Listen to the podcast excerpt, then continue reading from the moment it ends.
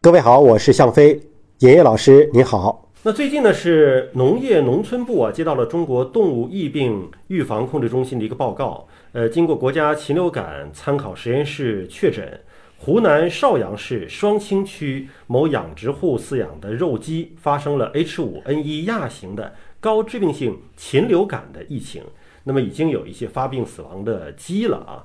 这个时候出现了禽流感。一个是吃鸡还安不安全，嗯，再一个本来最近就是各种病毒爆发的时候啊，那对这个禽流感有没有可能再传给人？因为这个鸟是有迁徙现象，嗯，候鸟嘛，这过程中可能很不小心，有一个候鸟就到了湖南邵阳，它可能就会通过某种原因，比如说刚好飞到鸡窝里了，嗯，也可能是粪便恰好落到鸡窝里了，那这个就可能会把它身上带着，比如说大雁也可能带这个病毒，但它没事儿，嗯，但是传给鸡了，就有点像蝙蝠带这个没事儿传给人了是一样的。从这个角度来理解呢，这种禽流感疫情不光是在中国，在全球范围内，在这个时间内，在有限的地点内发生，这都是非常正常的。那它能不能传给人呢？确实也有这种人禽流感的一些案例。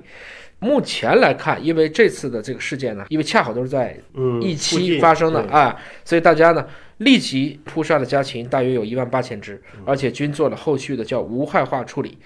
整体来讲呢，因为禽流感它也是跟新冠病毒一样，对热是比较敏感嗯的，所以吃家禽不要紧，做熟做透。所以像广东这个带血的白切鸡啊，您还是谨慎一些啊哎。这个期间所有的食物还是煮熟、煮透。包括呢不能去活宰家禽，